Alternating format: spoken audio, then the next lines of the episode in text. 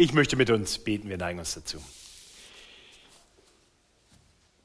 Himmlischer Vater, du siehst uns, wo immer wir sind. Du siehst uns hier heute Abend. Du siehst tiefer, als wir selber sehen können, tief in unsere Herzen hinein. Und Herr, du sprichst in unser Leben hinein. Und darum wollen wir dich bitten heute Abend. Herr, du weißt, wer vielleicht müde ist, vielleicht kaum noch Energie hat, um zuzuhören. Du weißt, wie ein jeder hier heute Abend hergekommen ist, was ihn bewegt. Herr, ich möchte dich bitten, dass du uns Konzentration schenkst, dass du uns einen wachen Verstand schenkst und ein Herz, das offen ist für dein Reden. Und schenk mir Konzentration, schenk mir Worte, die von dir kommen, dass ich nur das weitersage, was du uns sagen willst. Herr, so gebrauche du dein Wort, um uns in unser Leben zu sprechen, um uns zu verändern. So beten wir in Jesu Namen. Amen. Hast du dich schon mal von Gott überfordert gefühlt? Also eine Situation, wo du genau wusstest, was Gott von dir will, aber irgendwie kam es dir so vor, als hättest du nicht die Ressourcen, um das dann auch zu tun. Ich denke, viele von uns haben das schon erlebt. Und ich möchte uns heute mit einem Blick auf unseren ersten Vorfahren Mut machen, das neu zu hinterfragen. Ja, zu erkennen, dass Gott uns nie überfordert, sondern uns immer dazu befähigt, das zu tun, wozu er uns ruft. Wir haben letzte Woche eine neue Predigtserie begonnen. Wir haben das vorhin schon kurz einleitend gehört, durch die ersten elf Kapitel der Bibel. Also erste Buch Mose, Kapitel 1 bis 11. Diese Predigtserie ist überschrieben mit dem Titel Wie alles anfing. Und letzte Woche haben wir dabei den Anfang vom Anfang betrachtet. Kapitel 1 aus dem ersten Buch Mose.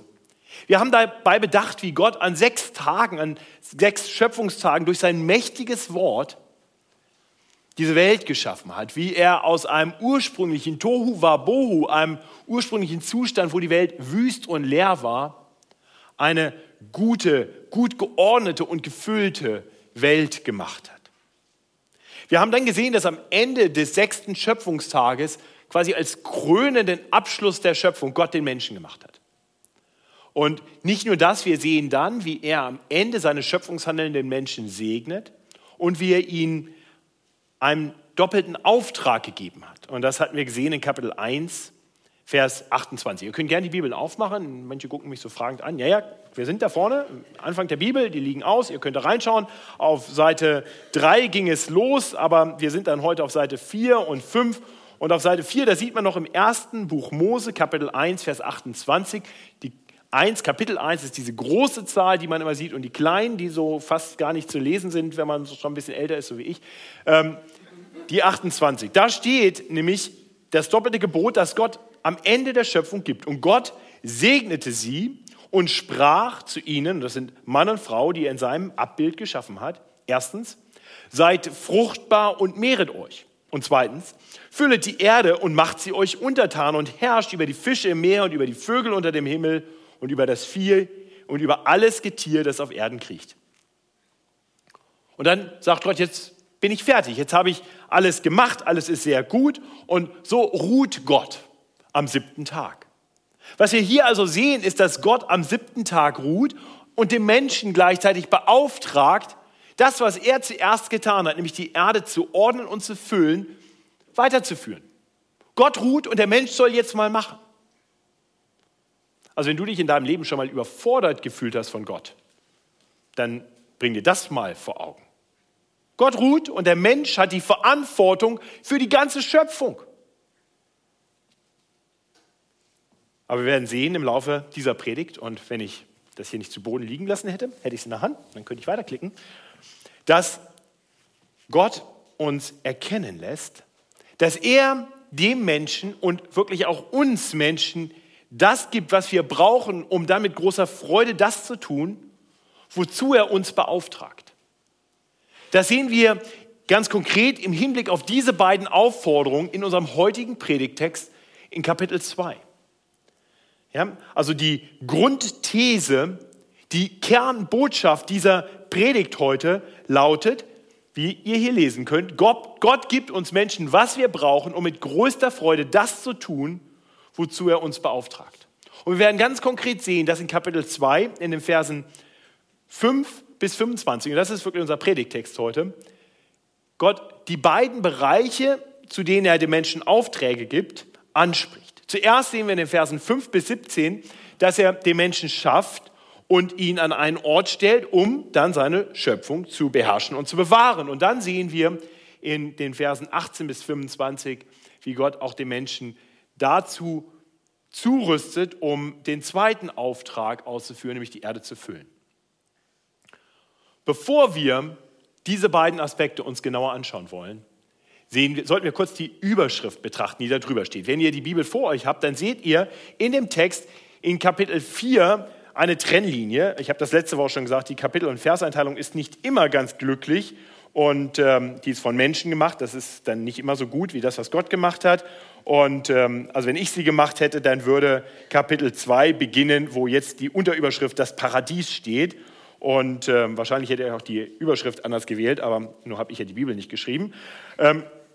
Das ist natürlich auch nicht wirklich Bibel, das ist ja nur von Menschen hinzugefügt. Aber Kapitel 2, Vers 4b, ja, da geht eigentlich jetzt los, das der zweite Abschnitt, die heutige Predigt. Und da steht oben drüber, es war zu der Zeit, da Gott, der Herr, Erde und Himmel machte. Und wenn man sich das so anschaut, dann klingt das gar nicht so ganz anders wie das, was in Kapitel 1 am Anfang steht. Am Anfang schuf Gott Himmel und Erde. Aber ein ganz wesentlicher Unterschied, den stellen wir hier fest. Nicht nur die Ordnung, die jetzt die Worte sind ein bisschen anders angeordnet. Der wesentliche Unterschied, und das werden wir dann im Fortgang des ganzen Kapitels sehen, eine Sache, die komplett anders ist im zweiten Kapitel wie im ersten Kapitel, ist die Bezeichnung für Gott. Im Kapitel 1 ist immer nur die Rede von Gott.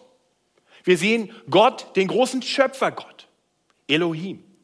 Aber, aber hier in unserem Kapitel heute sehen wir Gott in seiner ganz konkreten Beziehung zu dem Menschen. Und deswegen ist hier immer die Rede von Gott, dem Herrn. Das ist die Definition der Beziehung von Gott und Mensch. Gott ist der Herr der Menschen. Wir sind seine Geschöpfe, von ihm beauftragt, das auszuführen, wozu er uns beruft. Wir sind ihm untergeordnet. Er ist der Herr und wir dürfen seine Diener sein. Diener des Allmächtigen, Diener des vollkommen guten Schöpfergottes. Also Gott als Herr. Und damit tun sich Menschen schwer. Vielleicht tust du dich damit schwer, dass Gott Herr ist und du sein Diener, sein Knecht, um Lutherdeutsch zu benutzen, sein sollst. Vielleicht sagst du, nee, ich will unabhängig sein. Ich will mein eigener Herr sein.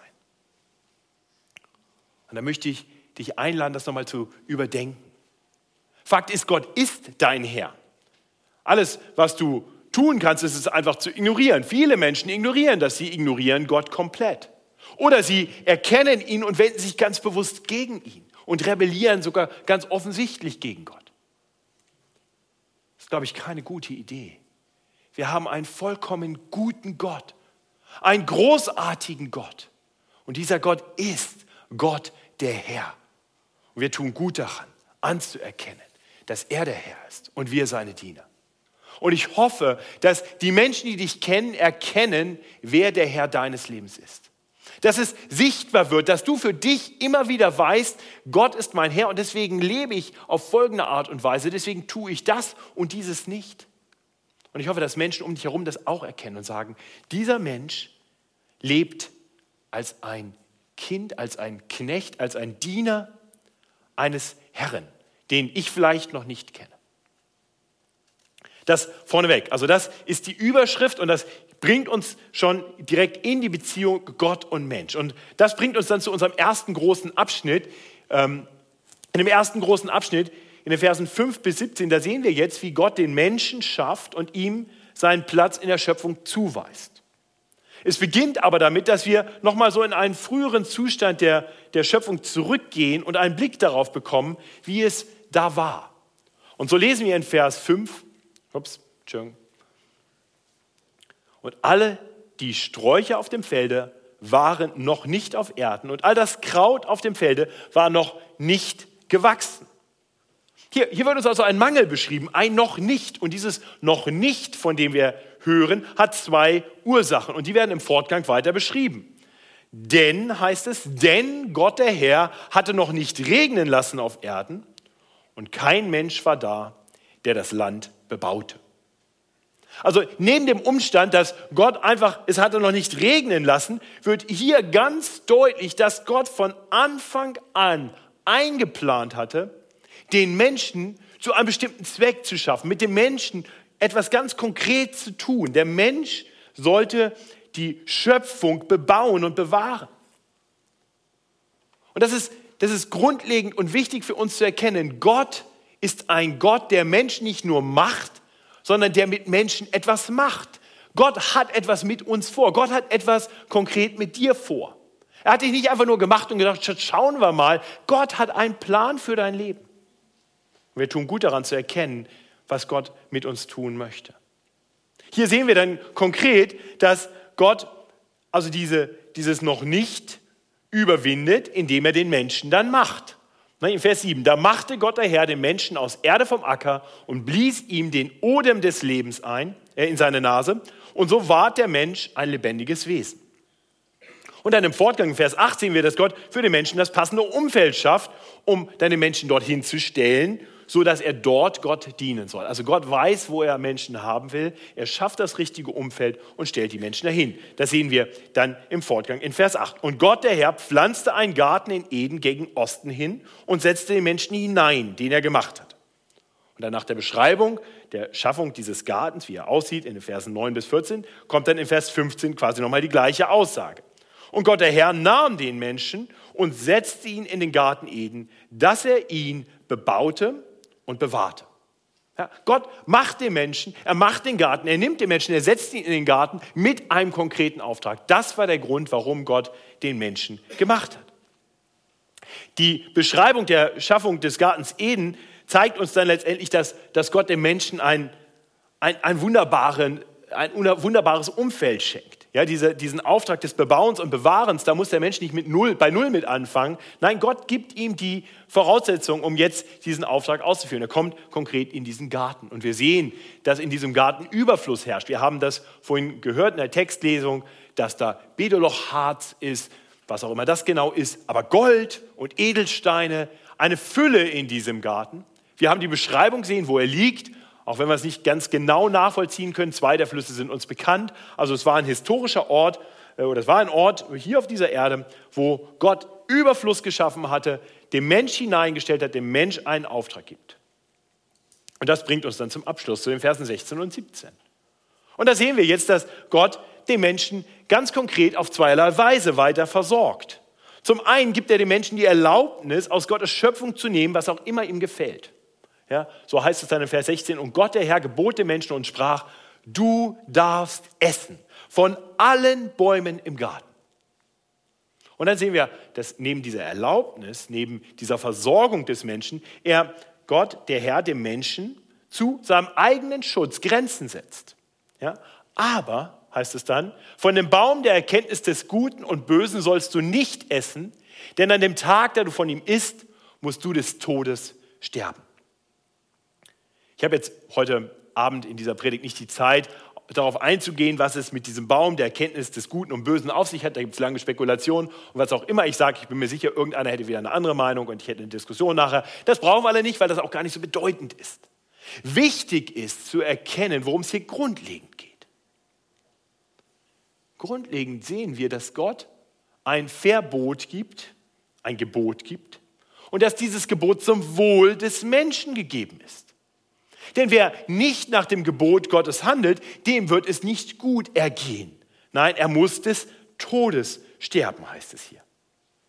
Ja, also Gott gibt dem Menschen alles, was er braucht. Er setzt ihn in einen wunderbaren Garten, in das Paradies. Er bereitet alles wunderbar vor, sodass der Mensch seinen Auftrag des Bebauens und Bewahrens ausführen kann. Und er versorgt den Menschen mit weit mehr, als der Mensch braucht. Ja, er kann von allen Bäumen essen. Alles in dem Garten ist für ihn. Gott enthält also dem Menschen nichts vor, was er braucht.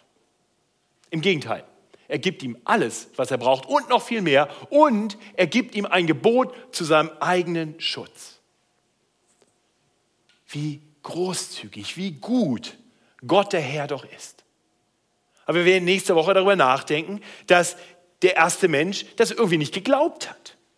Dass die ersten Menschen Gottes Gebot missachten und dann auch von diesem einen Baum, von dem sie nicht essen dürfen, essen. Und wir sehen, dass das die Konsequenzen hat, die Gott angekündigt hat. Die Menschen werden sterblich. Ja, sie sind augenblicklich tot im geistlichen Sinne. Ja, das heißt, wahres Leben im, im biblischen Sinne ist Gemeinschaft mit Gott, ist herzliche Verbindung mit Gott, ist unter Gottes guter Herrschaft zu leben, ihn als Herrn anzuerkennen. Und das geht verloren. Der Mensch kommt in einen Zustand, wo er von Gott getrennt ist, wo er zwar noch existiert, aber kein wahres Leben in Fülle mehr hat. Und er wird auch physisch sterblich. Und das ist uns allen klar. Wir leben nur eine begrenzte Dauer und dann werden wir sterben. Das ist alles die Konsequenz davon, dass der Mensch dieses Gebot missachtet hat. Alles wäre also im Prinzip verloren, wenn Gott jetzt einfach nur ein gerechter Gott wäre, der sagt, das ist die Konsequenz. Ich habe das vorher angekündigt. Aber Gott ist viel mehr als nur ein gerechter Gott. Gott ist ein gnädiger Gott. In seiner großen Liebe macht sich Gott dann auf, um den Menschen aus dem selbstverschuldeten Tod zu retten.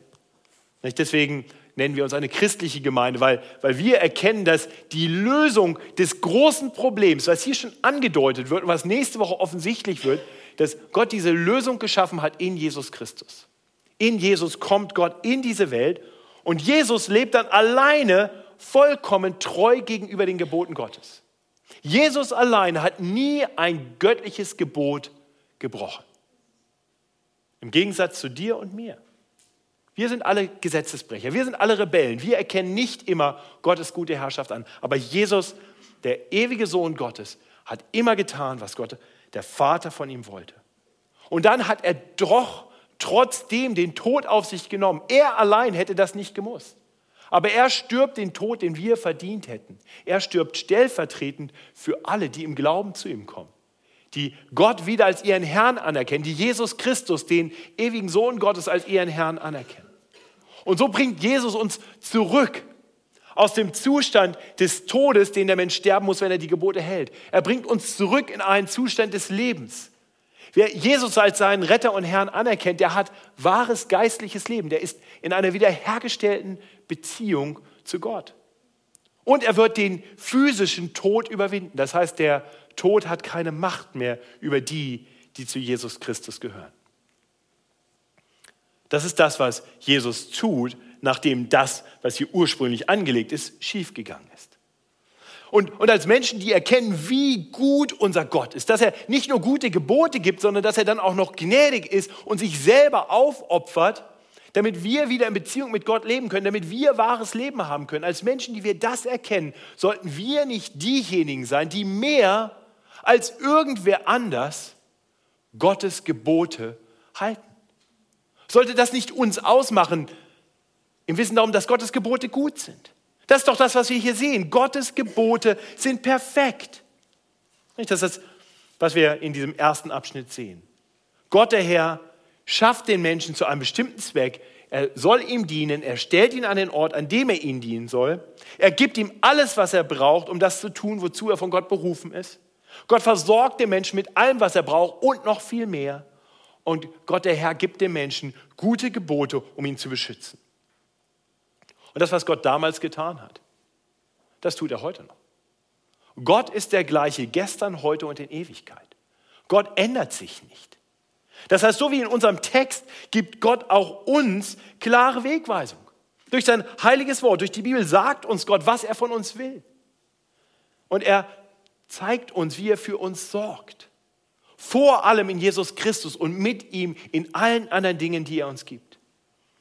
Er zeigt uns Grenzen auf, um uns zu schützen, zu unserem Besten. Und so dürfen wir erkennen, dass in diesem ersten Abschnitt ganz klar sichtbar wird, dass Gott dem Menschen alles gibt, was er braucht, um mit größter Freude das zu tun, wozu er berufen, beauftragt ist. Und das bringt uns jetzt zum zweiten Teil der Predigt. Wir sehen, dass nachdem Gott den ersten Mangel des noch nicht aus Vers 5 überwunden hat, indem er den Menschen macht und den Menschen beauftragt, über seine Schöpfung zu herrschen, sie zu bewahren und die Erde zu bebauen, sehen wir in Vers 18 einen zweiten Mangel. Der kommt an dieser Stelle sehr überraschend. Dort heißt es, und Gott, der Herr, sprach, es ist nicht gut, dass der Mensch allein sei. Das ist, das ist eigentlich eine schockierende Botschaft. Wer die Bibel von Anfang an liest und das vielleicht zum ersten Mal tut oder es mal wieder ganz neu tut, der stellt fest, dass er in Kapitel 1 ein Echo immer wieder hört. Gott handelt und dann heißt es, und es ward gut. Und dann heißt es wieder gut und gut und gut und dann sogar sehr gut. Und hier steht auf einmal nicht gut. Das sollte uns alarmieren. Was, was, Gott hier erkennt, das hat der Mensch wahrscheinlich noch nicht verstanden. Das ist auch oft so. Ne? Gott erkennt Dinge und wir sind noch völlig, oh, was, was, wie, was ist da los? Ja. Das ist genau die Situation wahrscheinlich auch mit dem Menschen. Der Mensch hat noch nicht verstanden, was nicht gut ist, nehme ich mal an. Und Gott hilft ihm, das jetzt zu erkennen. Das heißt, Gott bringt ihm alle Tiere und Vögel, alles Getier, sagt, gib dem mal Namen. Das ist Ausdruck der, der Autorität, die Gott dem Menschen gibt. Er gibt dem Menschen dieses Recht, das ist, das ist Ausdruck der, der Macht, die der Mensch hat, dass er, dass er Dinge benennen darf, Namen geben. Es ist Ausdruck von Autorität. Und der Mensch macht das und er sagt, oh, die Tiere interessant, da kommt eine Giraffe und eine Giraffin und ein Löwe und eine Löwin und ein Adler und eine Adlerin oder so ungefähr. Ja? Und dann sagt er, wow, die sind ja immer gemeinsam unterwegs. Und neben der Giraffe und der Giraffin und dem Löwen und der Löwin und der Adler und Adlerin Mann und nix. Das ist aber nicht gut, ist nicht gut, dass der Mann alleine ist, dass der Mensch alleine ist. Und, und so heißt es dann hier auch, für den Mensch ward keine Gehilfin gefunden, die um ihn wäre. Passt irgendwie alles nicht. Das heißt, der Mensch ist noch alleine und das ist nicht gut. Denn Gott hat den Mensch nicht dafür geschaffen, alleine zu sein. Er will, dass der Mensch hier gleich zu Anfang erkennt, was für ein Segen es ist, Gemeinschaft zu haben. Darauf sind wir Menschen angelegt. Wir werden gleich noch über eine spezifische Form von Gemeinschaft, nämlich die Ehe, nachdenken. Aber hier geht es erst einmal ganz allgemein darum zu erkennen, dass Alleinsein nicht gut ist. Ja, Alleinsein ist nicht gut. Wir Menschen brauchen Gemeinschaft. Und das, was in der Schöpfung von Anfang an schon gilt, das gilt umso mehr und noch deutlicher auch in der neuen Schöpfung. Wir haben letzte Woche darüber nachgedacht, dass Gott, der sprach und Dinge entstehen ließ, dann als die Schöpfung gefallen war, als sie kaputt ging, in Jesus Christus in diese Welt kam und eine neue Schöpfung bereitet, indem er wieder sein mächtiges Wort sendet, durch das er Menschen herausruft aus dieser gefallenen Schöpfung hinein in die neue Schöpfung. Menschen kommen zum Glauben und werden nun von Gott weitergehend verändert. Sie werden jetzt als seine Kinder in diese Welt gestellt, aber in dem Wissen darum, dass eines Tages ein neuer Himmel, eine neue Erde kommt, wo seine neue Schöpfung dann in wieder perfekter Harmonie mit Gott leben wird. Und diese neue Schöpfung ist angelegt auf Gemeinschaft. Gott ruft Menschen nicht nur in eine individuelle Nachfolge, er ruft sie immer in die Gemeinde hinein, in die Gemeinschaft der Gläubigen hinein. In dem Moment, wo wir Jesus Christus als unseren Retter und Herrn anerkennen, da dürfen wir wissen, dass wir von Gott angenommen werden als seine Kinder. Wir sind jetzt Kinder Gottes und Geschwister mit allen anderen Gläubigen. Wir sind Teil der Familie Gottes. Auch das ist so eine Sache, die viele Christen verkennen. Christen gehen durchs Leben und immer wieder höre ich das, sagen, oh ja, ich bin Christ und ich habe eine gute Beziehung mit Jesus und so, aber Gemeinde brauche ich nicht. Da ist so viel Schlechtes schon passiert. Die Gemeinden, die haben ja alle ganz viele Fehler. Kein Wunder, so lauter Sünder, ja. Aber da müssten wir uns eigentlich alle wohlfühlen. Aber geheiligte Sünder. Ähm, und dann denkt der Mensch, ich bin eigentlich ganz gut alleine unterwegs und entzieht sich der Gemeinschaft. Ich möchte einen Moment lang mal euch hier äh, aussparen und mal mit euch reden. Ihr, die ihr vielleicht gerade im Livestream zuschaut, weil ihr sagt, naja, Predigt kann ich ja auch so sehen. Wer braucht schon Gemeinschaft? Und vielleicht war die Predigt bisher für dich sogar ganz brauchbar. Ich hoffe, sie fordert dich jetzt in freundlich positivem Sinne heraus. Du brauchst Gemeinschaft. Gott sagt dir, es ist nicht gut, allein zu sein. Und eine Stippvisite ab und zu mal in eine Gemeinde, eine Stippvisite ab und zu mal in eine Kleingruppe, das ist ja alles gut und schön, aber was wir wirklich brauchen, ist gemeinsam zu leben. Christen brauchen Christen, wir brauchen dieses Miteinander. Und deswegen möchte ich euch einladen, die ihr vielleicht im Moment ein bisschen vereinsamt euren Glauben lebt und gar nicht merkt, dass das defizitär ist. Hört Gottes Urteil. Es ist nicht gut.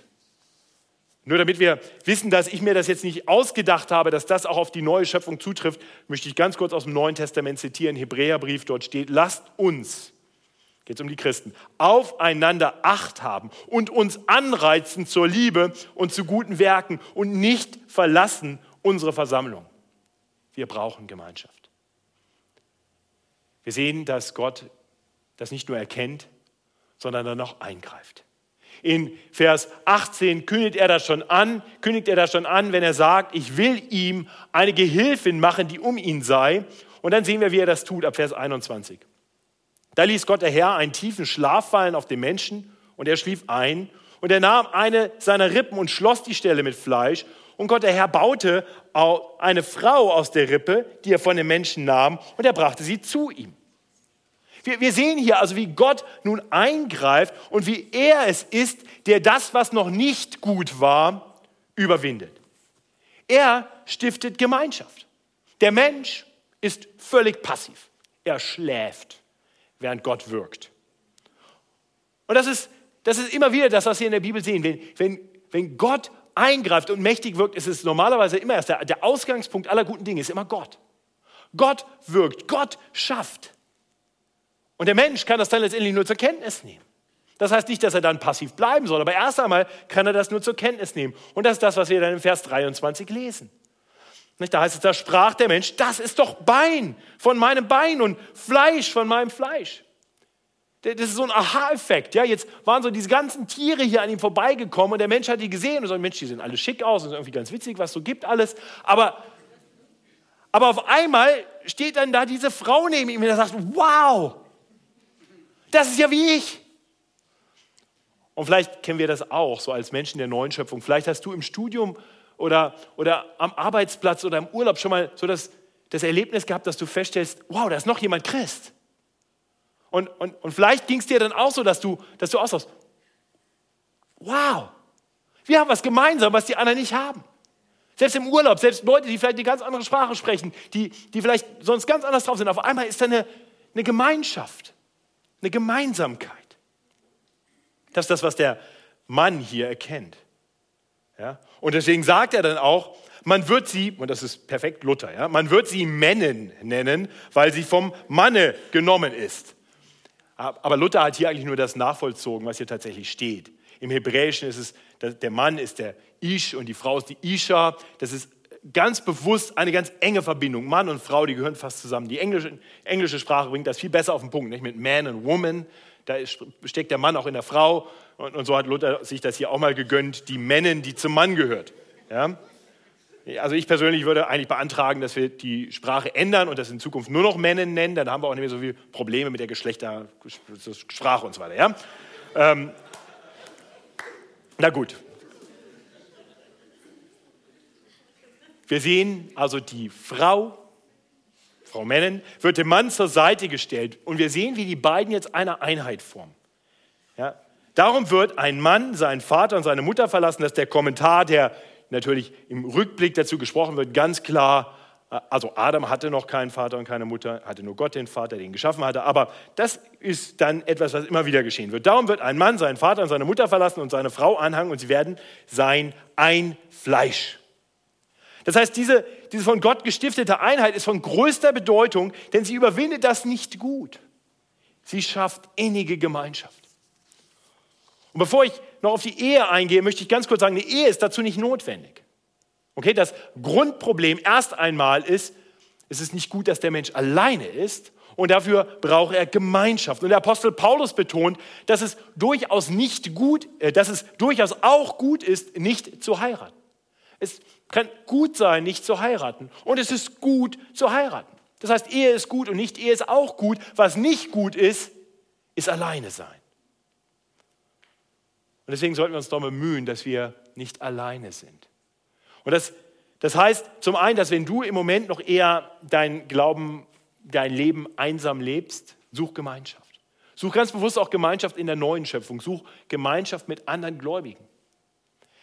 Aber vielleicht bist du da schon ganz gut drin. Du bist ja immerhin heute Abend hier. Und doch haben wir nun erkannt, dass Alleinsein nicht gut ist. Und das heißt, wir wollen auch denen helfen, nicht allein zu sein, die sich vielleicht noch alleine fühlen. Ich kann mir vorstellen, dass heute Abend hier eine ganze Menge Leute sitzen, die trotz einer relativ großen Gruppe, die sich heute Abend versammelt, alleine sind. Die noch nicht wirklich verbunden sind mit anderen Leuten. Und ich möchte zum einen euch direkt einladen. Ich hatte vorhin geguckt, ich hatte eigentlich hier eine Karte liegen, aber irgendjemand hat gut aufgeräumt, jetzt sind wir wieder weg. Aber unten liegen Karten und zwar so schöne Karten, da ist so ein, so ein gelbes i drauf. Das ist eine Informationskarte für neue Leute, die könnt ihr ausfüllen und mir nachher in die Hand stecken, in die Hand geben oder im Briefkasten werfen von der Gemeinde. Ähm, da ist einer am Sekretariat im hinteren Raum des äh, im hinteren Bereich des Hauses oder einfach vorne draußen vom Haupteingang rechts. Tut sie da rein, schreibt ein paar Kontaktdaten drauf und dann wird sich jemand bei euch melden. Dann könnt ihr uns helfen, euch besser kennenzulernen, dann können wir euch helfen, nicht alleine zu sein. Aber Letztendlich sollte das auch nicht nur die Aufgabe des Pastors sein, dann die Leute mal anzurufen, sondern es ist die Aufgabe von uns allen. Das heißt, wenn du heute hier bist und du bist schon vernetzt, dann möchte ich dich einladen, mach es dir heute und mach es dir jede Woche zum Ziel, jemanden kennenzulernen, eine neue Beziehung aufzubauen, um sicherzustellen, dass hier keiner alleine ist.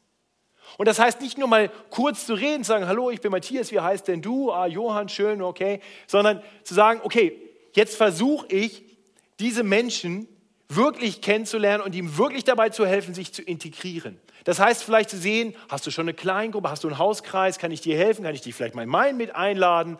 Gibt es andere Dinge, die du wissen möchtest über die Gemeinde? Wo arbeitest du? Was machst du? Ah, da kenne ich wen, der macht das auch. Pass mal auf, ich nehme dich gleich mal mit, ich stelle dich dir mal vor. Das heißt, wenn ihr nachher von diesen Menschen weitergeht, dann habt ihr diesen Menschen integriert, habt ihn mit jemand anders in Beziehung gesetzt, sodass dieser Mensch nicht gleich wieder alleine ist. Denn es ist nicht gut, dass der Mensch alleine sei. Und das gilt natürlich auch für Leute, die schon länger hier sind. Vielleicht denkst du, nee, ich bin ja selber noch relativ neu, ich habe gut Leute kennengelernt, aber ich bin erst seit was, im Jahr hier oder im halben Jahr hier. Das ist völlig egal. Es gibt Leute, die sind vielleicht schon seit zehn Jahren hier und, und vielleicht sind die meisten Leute, mit denen sie früher befreundet waren, inzwischen nicht mehr hier. Ja, München kommen und gehen ist hier ständig an der Tagesordnung. Das heißt, manchmal sind gerade die schon länger hier, sind am alleinsten. Geh auch auf diese Leute zu, lern sie kennen. Hilf ihnen nicht alleine zu sein, denn es ist nicht gut, dass der Mensch alleine sei. In unserem Text sehen wir, wie Gott das überwindet. Wie er selbst das Problem, was er dem Mann erstmal geholfen hat zu verstehen, überwindet, indem er dem Mann eine Frau zur Seite stellt. Und dabei stiftet er die Ehe. Das haben wir erkannt in diesen Worten, denn das, was hier steht, wird im Neuen Testament immer wieder aufgegriffen und zitiert. Und jedes Mal werden diese Worte angewandt, ganz konkret auf die Ehe. Ja, ein Beispiel dafür findet sich zum Beispiel im Matthäus-Evangelium, Kapitel 19. Da wird Jesus gefragt zur Ehe und zur Ehescheidung und er erklärt von diesem Vers her, wie Gott die Ehe sieht und wie er auch Ehescheidung sieht. Sagt, habt ihr nicht gelesen? Sagt Jesus zu den Pharisäern, der im Anfang den Menschen geschaffen hat, schuf sie als Mann und Frau. Das ist noch in Kapitel 1. Und jetzt, und sprach, darum wird ein Mann Vater und Mutter verlassen und an seiner Frau hängen und die zwei werden ein Fleisch sein. Und dann sagt Jesus, so sind sie nun nicht mehr zwei, sondern ein Fleisch. Was nun Gott zusammengefügt hat, das soll der Mensch nicht scheiden. Dieser Vers ist ein faszinierender Vers, weil was Jesus hier erklärt, ist, dass das, was hier im Garten Eden geschieht, das ist, was immer geschieht, wenn zwei Menschen heiraten. Okay? Wenn zwei Menschen zueinander Ja sagen vor dem Traualtar, dann sagt Jesus, das hat Gott zusammengefügt. Ja, wir treffen natürlich eine Entscheidung, wir treffen eine Auswahl, wir finden jemanden. Ich sehe gerade Raffaela und ähm, Henrik, die sind frisch verheiratet und ich, ich habe nicht gehört, was sie gesagt hat, aber ich habe gesehen, dass ihr miteinander geredet habt. Die beiden haben eine Entscheidung füreinander getroffen. Und Christian und Nicole sehe ich hier direkt vor mir. Die beiden werden demnächst Ja zueinander sagen. Das heißt, im Moment haben sie eine Entscheidung getroffen für sich. Sie haben gesagt, ja, den Christian, den heirate ich mal. Ja, die Nicole, die gefällt mir, die heirate ich. Aber wisst ihr was? Wenn ihr dann am 18. Juni geheiratet habt oder am 16. Standesamtlich, könnt ihr euch dann aussuchen, wie ihr das macht, aber wenn ihr dann zueinander Ja gesagt habt, dann dürft ihr erkennen, ab dem Moment sagt Gott, das habe ich gemacht. Und das bedeutet zwei Dinge für jeden, der hier sitzt, egal ob du verheiratet bist oder nicht. Für die, die nicht verheiratet sind, ganz besonders, wähle sorgfältig. In dem Moment, wo du Ja gesagt hast, sagt Gott dir, nicht scheiden. Die Ehe ist für das ganze Leben, bis dass der Tod euch scheidet. Wählt sorgfältig. Aber zum anderen heißt es auch, Gott hat ein absolutes Ja zur Ehe. Das heißt, wenn Schwierigkeiten kommen in der Ehe, dann muss ich nicht die Frage stellen, ah, soll ich die Entscheidung nochmal revidieren? Diese Frage stellt sich nicht, weil Gott euch zusammengefügt hat. Die Frage dürfen wir uns gar nicht stellen, weil es uns ist gar nicht unser, unser Recht. Gott hat das entschieden. Gott hat Menschen zusammengefügt. Er macht keine Fehler. Das heißt, wenn du dann verheiratet bist, dann darfst du wissen, deine Ehe ist Gott gewollt. Wenn dann eine Ehe doch geschieden wird, und das kommt vor. Das heißt, wenn jetzt jemand hier ist und sagt, klingt alles gut, haben wir nicht gepackt, dann will ich dir sagen, wir haben vorhin schon bedacht, Gottes Gnade ist immer größer als unsere Sünden. Aber Gott will nicht, dass die Ehe geschieden wird. Was Gott zusammengefügt hat, das soll der Mensch nicht scheiden. Und Gott gibt uns die Ressourcen, um das zu tun, wozu er uns ruft. Ich hoffe, darauf vertraust du. Und schließlich sehen wir in unserem Bibeltext, wie Gott dem Mann das gibt, was er dann braucht, um den zweiten Schöpfungsauftrag auszuführen. Seid fruchtbar und mehret euch und füllet die Erde. Die beiden, Mann und Frau, werden ein Fleisch. Und offensichtlich steckt da auch rein physisch was hinter. Das heißt, hier wird eine Einheit geschaffen, aus der allein denn das entstehen kann, was Gott will, nämlich Kinder. Ja, seid fruchtbar und mehret euch. Füllet die Erde. Das heißt, Gott hat ein Ja zu Kindern. Eigentlich erschreckend, dass man das überhaupt sagen muss, aber, aber Abtreibung ist, ist ein absoluter Gräuel für Gott. Gott will Kinder. Da, wo Menschen fruchtbar sind, wo sie in der Ehe zusammenkommen, wo Kinder geboren werden können. Wie kann der Mensch eingreifen? Wenn Gott doch sagt, das will ich und das ist sehr gut. Das gilt auch dann übrigens, wenn Kinder vielleicht nicht so entstanden sind, wie Gott das will. Ich preise Gott dafür, dass wir einige Frauen hier in dieser Gemeinde haben, die, ja, das war Sünde, außerehelich schwanger geworden sind, aber die dann den Mut hatten, Kinder zu kriegen. Denn Gott will jedes Kind. Das ist der Auftrag der Menschen, die Erde zu füllen. Nun ist mir klar, dass nicht jeder von uns heiraten wird. Nicht jeder kann Kinder kriegen.